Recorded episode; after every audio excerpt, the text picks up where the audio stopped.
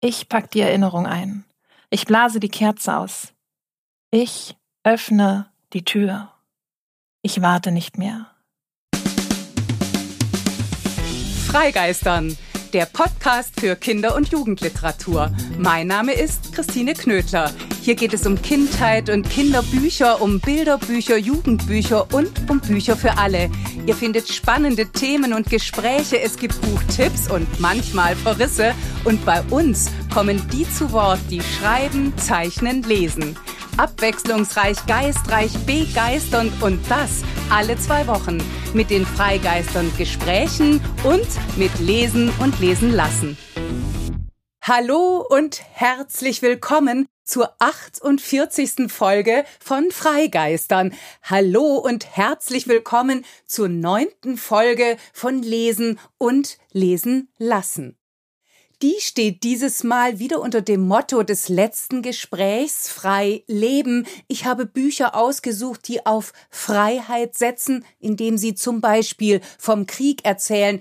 Ich möchte außerdem über einen älteren Titel sprechen, über ein Jugendbuch aus dem Jahr 2015, das mich seitdem nicht mehr losgelassen hat, weil es in einer derart kunstvollen Radikalität über Rassismus berichtet, die kaum zu überbieten ist. Selbstverständlich sind auch aktuelle Titel bei diesem Lesen und Lesen lassen Freileben dabei. Beim letzten Freigeistern-Gespräch war die afrodeutsche Autorin Chantal Fleur-San John mein Gast. Viele Sätze von ihr geistern mir seitdem im Kopf herum. Unter anderem hat Chantal vom Klickmoment der Erkenntnis gesprochen. Das Gespräch hat für mich etwas, es hat sehr vieles verändert. Es gab viele Klickmomente der Erkenntnis. Dafür und für die Offenheit und Besonnenheit der Autorin und Aktivistin möchte ich einmal mehr von ganzem Herzen danken. Auch übrigens für die Lesung noch eines Gedichts von Mai Ayim. Das werdet ihr in der Rubrik Vorlesen am Schluss dieser Folge Freileben hören. Bei den Buchtipps fange ich wie immer mit einem Bilderbuch an. Das Thema dieses Bilderbuchs ist Krieg. Dass das sehr viel mit Freileben zu tun hat, wissen wir alle. Es geht um Krieg. Geht es um den Krieg, der in diesen Zeiten uns alle umtreibt? Um den Ukraine-Krieg? Als der Krieg nach Rondo kam, ist von dem ukrainischen Künstlerpaar Romana Romanischin und Andrei Lessev aus dem Ukrainischen übersetzt hat Claudia Date. Das Buch ist ganz aktuell am 19. September im Gerstenberg Verlag erschienen für Kinder ab fünf Jahren.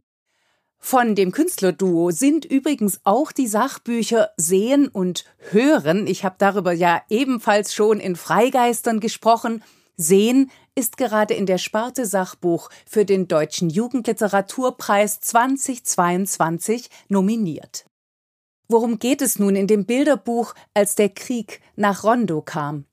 Zunächst ist in der kleinen Stadt Rondo die Welt in Ordnung, auch die Bilder sind in Ordnung, aufgeräumt, freundlich, hell und übersichtlich zeigen sie Plätze, Parks, angelegte Gärten, ungewöhnliche Häuser und den Stolz der Stadt, das singende Gewächshaus mit Blumen aus aller Welt. Und die können eben singen, sie geben sogar ganze Konzerte, am liebsten Mozarts Rondo. In Rondo leben auch die drei Freunde Danko, Fabian und Sirka. Danko, ein leuchtendes weißes Wesen mit Knubbelkopf, Mini-Antennen und sehr breitem Lächeln, von dem es heißt, am meisten leuchtete sein Herz. Hier lebt außerdem Fabian, der aussieht wie einer der Ballonhunde des US-amerikanischen Künstlers Jeff Koons, nur nicht so glänzend, so schwer und ganz sicher auch nicht so teuer, aber doch ein kleines Kunstwerk. Sirka wiederum ist eine Art Vogelwesen aus gefaltetem Papier auf zwei Beinen, eine Flugkünstlerin mit Reisefieber. Die drei Freunde kümmern sich um die Pflanzen, sie plaudern im Café. Was für ein Glück das doch ist. Doch dann geschieht das Unvorstellbare, der Krieg kommt nach Rondo und mit dem Krieg kommt die Dunkelheit. Auf den grafischen, doppelseitigen Illustrationen ist der Krieg zackig. Er füllt ganze Seiten mit dunkelgrau und schwarz. Er ist wie eine Unwetterwolke mit spitzen Dornen. Zu sehen ist eine riesige Hand von Strippen gezogen. Panzer mit Augen und Mäulern rollen durch die Bilder. Der Krieg so erzählt es auch der Text, ist riesig. Er ist unerbittlich und machtvoll. Er kann immer und überall zuschlagen und er kann alle treffen. Der Krieg ist in der Welt. Er ist in der Ukraine. Er ist an vielen Orten. Er ist auch in Rondo. Die singenden Blumen bekommen nicht mehr genug Licht, sie sind in Lebensgefahr wie alle, die von Kriegen betroffen sind, und der Krieg selbst sät schwarze, dornige Blumen. Rondo ist ein Ort der Fantasie und der Kunst. Danko, Fabian und Sirka sind Fantasiewesen entsprechend fantastisch, begegnen sie dem Krieg.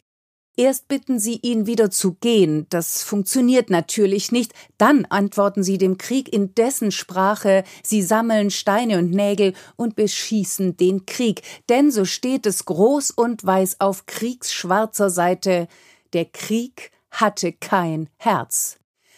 Schließlich bauen die drei eine Lichtmaschine, deren Licht erst die singenden Blumen rettet und wiederbelebt und dann die Finsternis, also den Krieg vertreibt. Das ist sinnfällig und sinnstiftend. Es liest sich und lässt sich betrachten wie eine Parabel, nicht zuletzt dadurch, dass auch der Krieg personifiziert ist. Der Krieg ist das Herzlose, das Finstere, das sich mit Licht und Herzenswärme vertreiben lässt. Dann folgt auf Dunkelheit Licht, dann folgt auf Krieg Frieden. Aber ist das nicht viel zu einfach? Spätestens hier kommt auch die musikalische Form des Rondo ins Spiel, nicht umsonst heißt so ja die kleine Stadt. Ein Rondo geht auf spätmittelalterliche Rundgesänge zurück. Im Rondo gibt es wiederkehrende Abschnitte, die Refrains. Es ist eine kunstvolle, idealtypische Form und so gesehen macht ein Rondo Hoffnung erst recht, wenn man dann noch das Rondo von Mozart in den Ohren hat. Denn ja, es gibt Krieg. Es gibt Kriege, aber es gibt auch die Freundschaft, die Schönheit, die Kunst, die Harmonie. Es gibt den Frieden. Dann wird, als der Krieg nach Rondo kam, zu einem Lied für den Frieden, dann siegt am Ende das Licht, und das heißt ja auch die Vernunft. Dann blüht roter Mond statt der schwarzen, dornigen Blumen. Seit 1914 ist ja der rote Mond das Erinnerungssymbol an die Kriegsgefallenen. Voller Symbole also ist dieses Bilderbuch auch Danko übrigens, Sirka und Fabian. Die Menschen, die Stadt, alle sind kriegsversehrt und doch beginnt und endet in dem Bilderbuch, als der Krieg nach Rondo kam, alles mit Helligkeit, Zartheit, Zugewandtheit, mit Gesang, Musik, Harmonie, Farben, Schönheit mithin, mit Menschlichkeit und Kunst. Das ist tröstlich, es ist ein Anker gegen die Sinnlosigkeit aller Kriege, gerade auch dieses aktuellen Ukraine-Kriegs und die Darstellung verzeiht, finde ich, das tägliche Absingen der Stadthymne in Rondo, denn das gehört zum Alltag dazu und auch zum Sieg. Hierzulande, finde ich, wirkt das etwas befremdlich. Zumindest mir ging es so, denn zwar stiften Nationalhymnen Identität, das wissen wir alle, doch der Nationalismus wiederum ist einer der Gründe für Kriege. Die sind, und auch das sollte nicht vergessen werden, immer von Menschen gemacht. Wer, wie im Buch, Steine auf den Krieg wirft, trifft nicht nur Maschinen, nichts Abstraktes, auch das baut das Bilderbuch ein, es gibt also viel Grund, weiterzureden und weiter über Krieg nachzudenken. Aber was ist und bleibt, ist der Trost dieses Bilderbuchs. Bevor ich gleich auf eine aktuelle Veröffentlichung zu sprechen komme, möchte ich an dieser Stelle an ein Buch erinnern, das nicht mehr lieferbar ist, aber antiquarisch oder auch in Bibliotheken und Büchereien zu finden und unbedingt nachzulesen ist. Es ist einer der verstörendsten Texte, die ich zum Thema Rassismus gelesen habe. Die Autorin ist Clementine Beauvais. Sie hat auch die Königin der Würstchen geschrieben, jene sagenhafte, urkomische Geschichte, die drei mehrgewichtige Mädchen zu Königinnen macht. Und zwar wie? Ich habe das Buch ja bei Freigeistern besprochen. Dem Roman Die Königinnen der Würstchen war eine andere Erzählung derselben Autorin vorausgegangen, nämlich Dreckstück. Das ist bemerkenswert, denn diese Geschichte schlägt einen ganz anderen Ton an. Das Gegenteil von komisch ist sie, wortkarg, präzise, sozusagen Schlag auf Schlag, Satz auf Satz. Es ist ein schmaler Band, gerade mal etwas über 80 Seiten, aber was wird da alles verhandelt? Herausragend aus dem Französischen übersetzt hat wieder Annette von der Weppen. Dreckstück ist 2015 im Carlsen Verlag erschienen für LeserInnen ab 13 Jahren. Die Erzählung ist von einer selten gelesenen, zorngeballten Unerbittlichkeit. Der Schritt zur Erkenntnis liegt nah, dem, was da zu lesen ist, entkommt niemand. Es ist kein Klick der Erkenntnis, wie Chantal Fleur St. John das im letzten Freigeistern-Gespräch Frei Leben genannt hat. Es ist ein Schlag der Erkenntnis. Der wiederum rührt von der äußersten Verknappung im Erzählen und von einem Motiv, das sich durch den Band zieht. Es ist das Motiv der Haare. Ihr erinnert euch vielleicht wie Chantal Fleur über ihr damals als Kind nicht fassbares Unbehagen bei der Lektüre des Struwwelpeter erzählt hat. Sie sagte in unserem Gespräch, der hatte ja Haare wie ich. Das Cover von Dreckstück zeigt nun abrasierte schwarze Locken. Da hinein ist in Großbuchstaben der Titel gesetzt. Im Zentrum der Geschichte steht eine Gruppe von Jugendlichen, die meisten sind das, was man wohlstandsverwahrlost nennt. Es sind zwei Mädchen und drei Jungs und sie beschließen, mal wieder die Schule zu schwänzen. Auf der Straße läuft ihnen zufällig ein kleines schwarzes Mädchen über den Weg, das offenbar Läuse hat. Sie nehmen das Kind, es ist eine Grundschülerin, mit in die Wohnung eines der Jungs, um sie zu entlausen.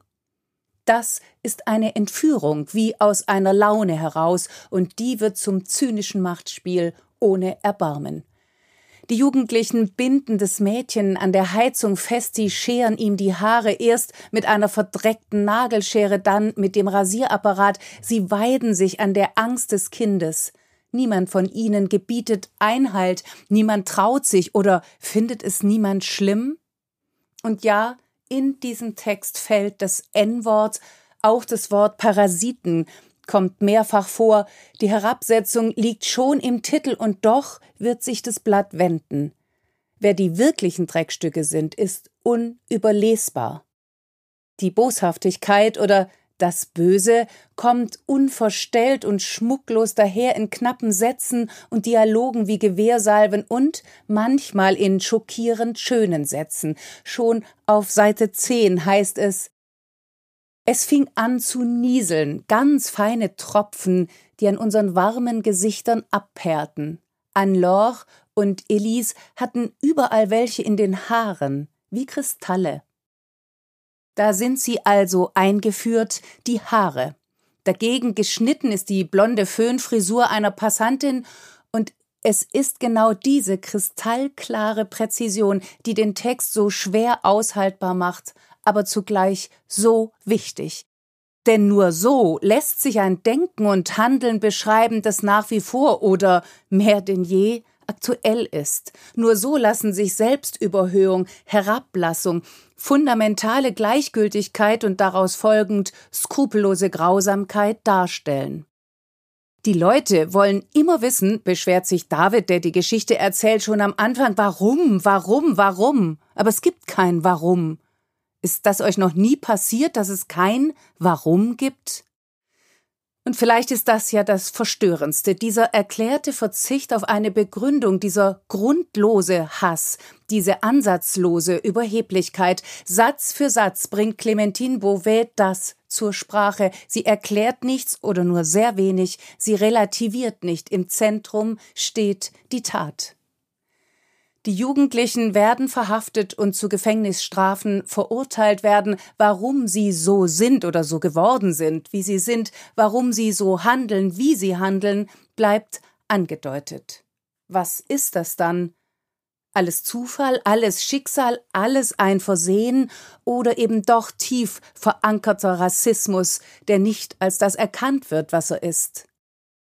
Dreckstück ist ein kurzes, kluges Stück Literatur, das allein lässt und zurückwirft auf das, was möglich ist und auf die Auseinandersetzung damit. Dreckstück ist ein unerbittliches Lehrstück, das ist gerade heute unbedingt nachzulesen.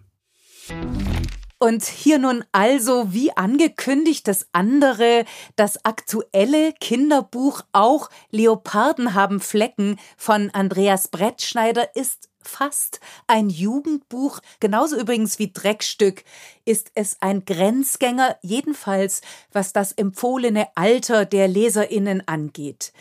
Auch Leoparden haben Flecken ist ab zwölf Jahren und es ist im Februar 2022 im Überreuter Verlag erschienen. Darum geht's.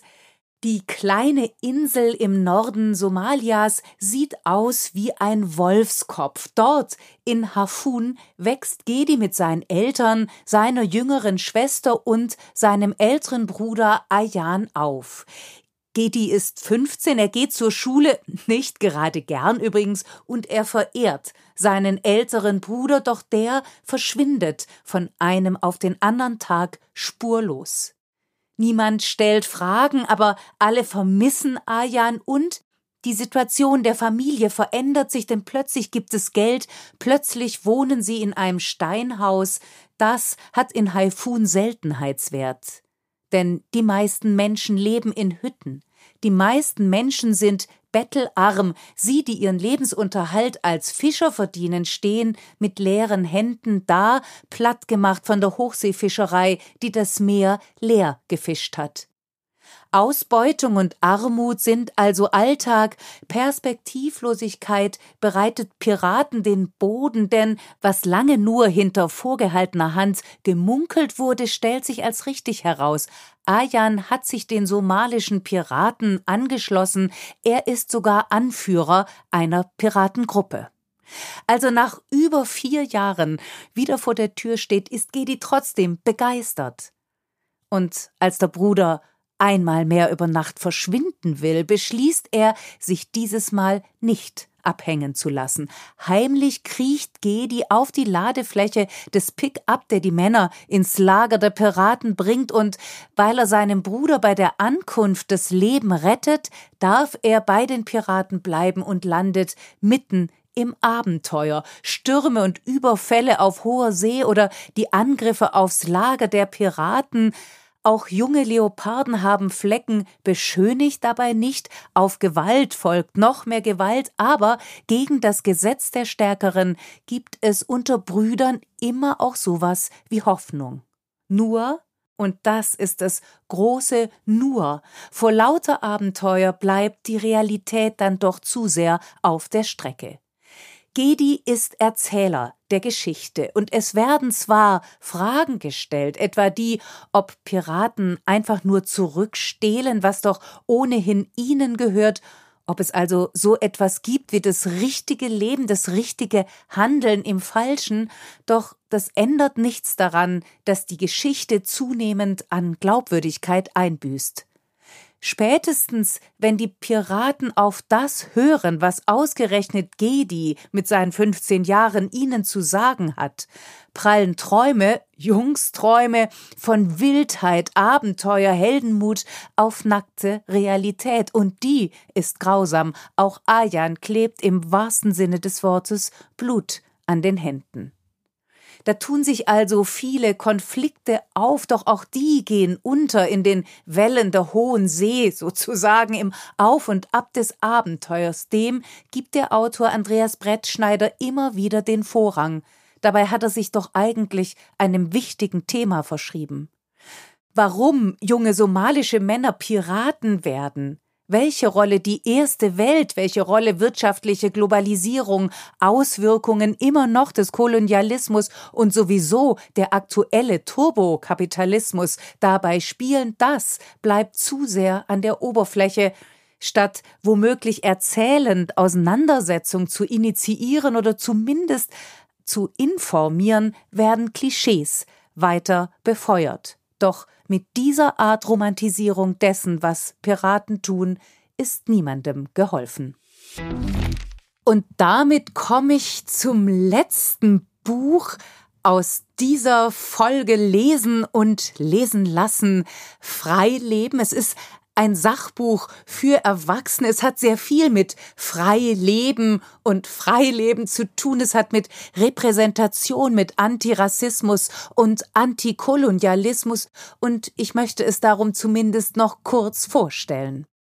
Sisterhood für einen anderen Dialog zwischen den Frauen der Welt hat Leonora Miano geschrieben. Die gebürtige Kamerunerin lebt und schreibt zwischen den Welten in ihrem Herkunftsland Frankreich und in Togo. Sie wurde für ihre Romane, Theaterstücke und Essays vielfach ausgezeichnet. Aus dem Französischen übersetzt hat Claudia Steinitz und Sisterhood ist gerade im Aufbauverlag erschienen. Beim Lesen habe ich besonders oft an das letzte Freigeistern-Gespräch mit Chantal Fleur St. John gedacht, an die von ihr sogenannten Klicks der Erkenntnis. So gesehen hat es bei mir bei der Lektüre von Sisterhood nämlich sehr oft Klick gemacht. Das hat natürlich, muss ich gestehen, vor allem mit meiner relativen Ahnungslosigkeit und Unkenntnis zu tun. Ich wusste bisher nichts von der Geschichte der Frauen aus der Subsahara. Ich kannte die Mythen nicht, ich kannte das Zusammenleben kaum auch über die Rolle von Männern und Frauen, von patriarchalischen Gesellschaftsstrukturen, von Befreiungskämpfen, Fortschritten und Rückschritten wusste ich bislang viel zu wenig. Geschweige denn, dass ich mir darüber Gedanken gemacht hätte, welche Lehren sich aus diesen Erfahrungen ziehen lassen, welche Denkansätze sich auftun der afrikanische Feminismus ist einer davon und vor allem ja, was wir, die europäischen Frauen, von den afrikanischen Frauen, was wir alle voneinander lernen können. Auch innerhalb der Feminismusdebatte gibt es Marginalisierung. Auch hier kommen Perspektiven kaum vor, die der Frauen aus der Subsahara gehören dazu. Sisterhood nimmt uns nun alle mit zu alten Geschichten in alte Geschichte. Wir erfahren von den Auswirkungen bis heute von aktuellen Kämpfen und Zielen. Eines davon ist die weltweite Solidarität unter Frauen. Das Buch ist ein beeindruckendes, ein kenntnisreiches, ein leidenschaftliches und ein engagiertes Plädoyer. Es freut mich ganz besonders, dass wir in diesem Vorlesen noch einmal Chantal Fleur St. John zu hören bekommen. Zwar nicht mit einem Gedicht aus ihrem Versroman Die Sonne so strahlend und schwarz, aber mit einem weiteren Gedicht der afrodeutschen Dichterin, Pädagogin und Aktivistin der afrodeutschen Bewegung Mai Ayim. Chantal Fleur wird für uns Nachtgesang lesen und ich danke dir, liebe Chantal, schon jetzt von ganzem Herzen. Nachtgesang von Maya Yim. Ich warte nicht mehr auf die besseren Zeiten. Schwarzblauer Himmel über uns Silbersterne dran, Hand in Hand mit dir den Fluss entlang, Bäume links und rechts, Sehnsucht auf den Ästen, Hoffnung im Herz. Ich räume mein Zimmer auf, ich zünde eine Kerze an, ich male ein Gedicht. Ich küsse mich nicht mehr, deinen Körper entlang, durch deinen Nabel hindurch, in deine Träume hinein, meine Liebe in deinem Mund, Dein Feuer in meinem Schoß, Schweißperlen auf der Haut. Ich ziehe mich ganz warm an. Ich zeichne die Lippen rot, ich sprech mit den Blumen. Ich lausche nicht mehr. auf ein Zeichen von dir, hole deine Briefe hervor, schaue deine Bilder an, Diskussionen mit dir bis nach Mitternacht, Visionen zwischen uns, Kinder lachen uns zu.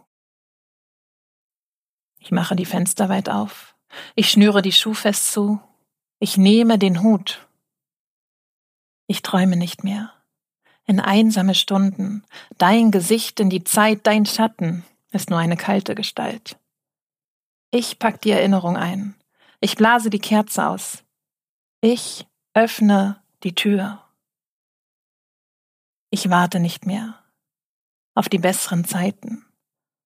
Ich gehe auf die Straße hinaus, Blütenduft auf der Haut, den Schirm in der Hand, den Fluss entlang, schwarz-blauer Himmel über mir, Silbersterne dran, Bäume links und rechts, Sehnsucht auf den Ästen, Hoffnung im Herz.